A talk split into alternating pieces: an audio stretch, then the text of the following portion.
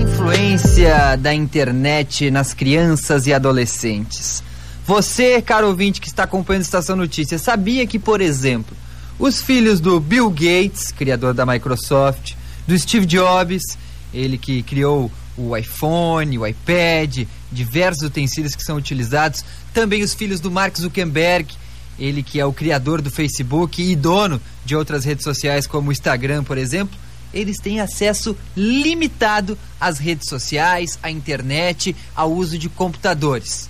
E aí vem aquela pergunta: se os criadores dessas redes sociais limitam o acesso dos filhos a elas, é porque tem alguma coisa, é porque é prejudicial. E para ajudar a desvendar um pouquinho esses mistérios e entender por que a internet e as redes podem fazer mal às crianças e adolescentes, nós estamos recebendo a doutora Andréia Noli Maluta, psiquiatra. Seja bem-vinda e muito boa tarde. Boa tarde, Gerson. Boa tarde, Adilson. Boa, boa tarde, tarde a toda a audiência. É um prazer estar com vocês hoje. Doutora, então vamos lá, começando, né, sobre essa questão. Realmente é importante limitar esses gurus da tecnologia, eles estão certos mesmo?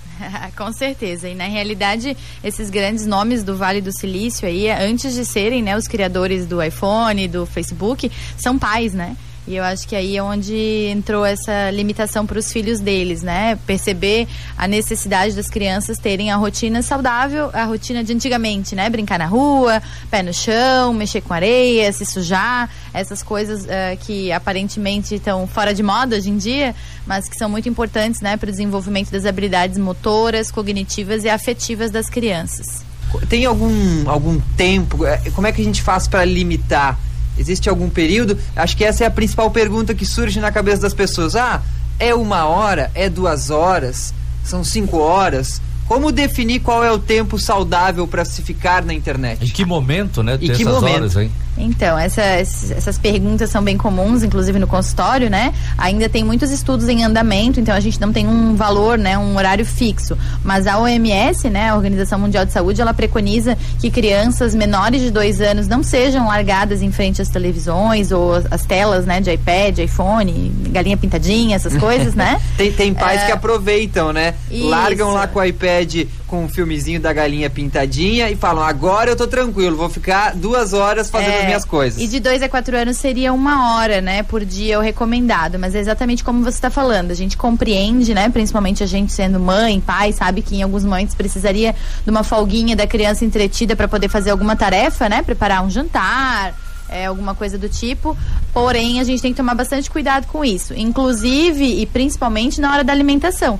E a gente vê né, nos restaurantes, muitas vezes a família cria isso como uma alternativa para poder conversar com os amigos e deixar a criança entretida sem incomodar. E se esquece que, na realidade, o incomodar seria o comportamento natural de criança, né? Que é andar, correr, brincar, perguntar. Então, eu acho que às vezes a gente também exige que as crianças tenham um comportamento que não é natural da idade delas. O ideal seria ou a gente frequentar lugares em que elas possam brincar e que tenham lá uma salinha com brinquedos ou alguma coisa, ou espaço para elas correrem, né?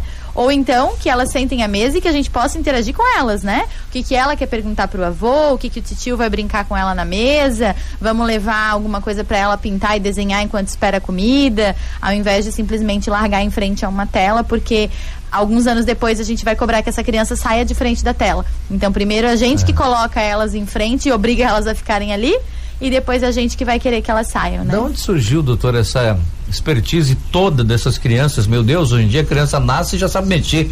É, eu penso assim, nossa, quando eu era criança, eu era um, eu era menos inteligente, eu era burrinho, então, aqui também não tinha isso, né? Sim, com certeza. Hoje em dia a fonte de estímulos é muito maior, então realmente as crianças elas parecem muito mais desenvolvidas desde pequenininho, né? Só que a gente tem que tomar um pouquinho de cuidado com isso. Às vezes eu vejo alguns pais e familiares achando engraçadinho, ai que bonitinho, ele tem seis, sete meses e ele mexe no iPhone, ele já escolhe o joguinho dentro do celular. Isso não é, é bacana, apesar da gente achar legal porque vê que a criança é inteligente, né? Mas de certa forma a gente está tirando tirando dela a possibilidade de criar brincadeira.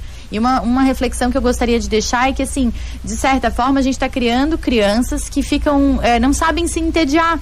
E a vida tem momentos de tédio, né? A gente tem a fila do banco que tem que esperar, não tem jeito. A gente tem a consulta médica que tem que esperar e muitas vezes atrasa. E a gente percebe os jovens muito impacientes porque eles não foram ensinados a esperar fazendo nada. Né? Se eles vão ter que esperar para qualquer coisa, é jogando um joguinho no celular ou assistindo um desenho, é sempre com algum entretenimento. E a vida real não tem entretenimento tempo integral, tem dias que são chatos né? E a gente precisa ensinar as nossas crianças a tolerar também esses momentos e dias mais chatos para que elas se tornem jovens e adultos resilientes, né? Capazes de aguentar dias difíceis. Saber o não. Né? Não, não, essa palavra, né? Não pode agora, não é a hora agora. Exatamente. Uma outra reflexão que eu gostaria de colocar, porque assim, então as redes sociais e os jogos a gente tem que limitar. Mas será que os pais se limitam? Porque a gente também vê muito nas ruas a criança no celular e o pai e a mãe no celular. Tá todo mundo no celular tempo integral. Então a criança começa a questionar: por que, que eu não posso usar o celular na mesa se o meu pai está o tempo inteiro no telefone?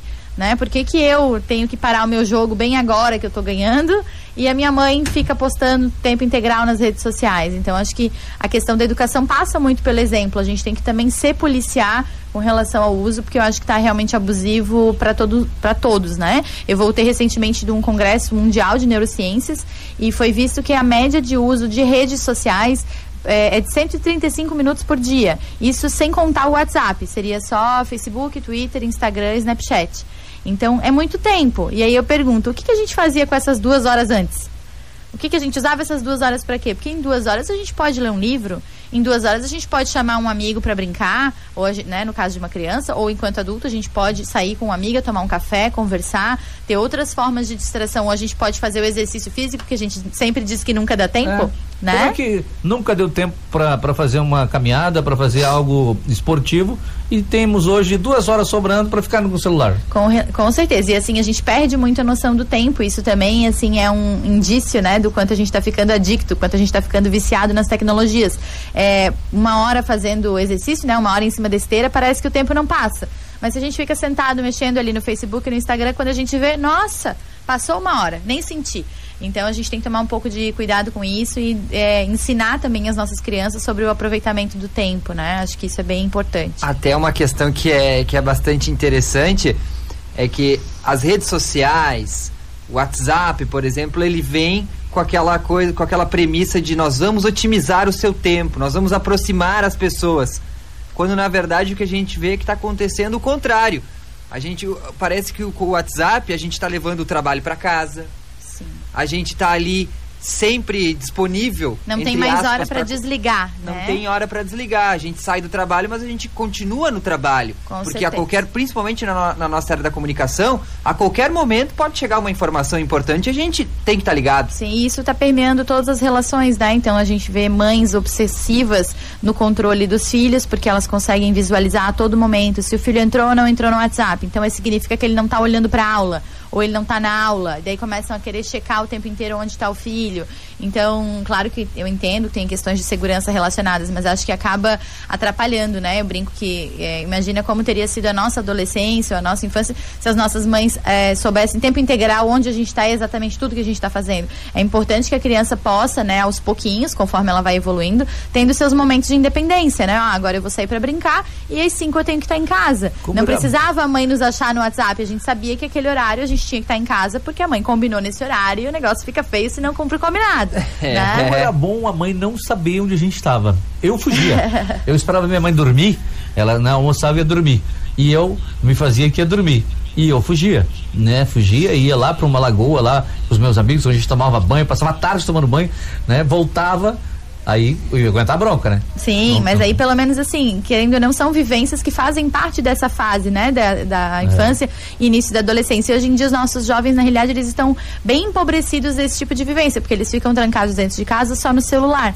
Então eu, eu compreendo que eles não estão sozinhos, porque eles estão o tempo inteiro no celular conversando com amigos e mandando fotos e vídeos, trocando informações. Mas na realidade são coisas muito superficiais. Os laços estão ficando muito superficiais, né? E não é à toa que junto com essa evolução da tecnologia, a gente está tendo um crescente de adolescentes, né, com história de automutilação, se cortando, tentando suicídio, eh, se queixando muito dessa sensação de vazio, isso é uma queixa muito frequente dos jovens, né? Porque não tem mais o toque, não tem mais a ligação, as pessoas não ligam mais umas para as outras, né? Quando o menino está apaixonado pela menina, que antigamente ele telefonava para falar, ouvia voz, Mandava hoje em cartinha. dia não acontece mais, as cartinhas, os bilhetes, né?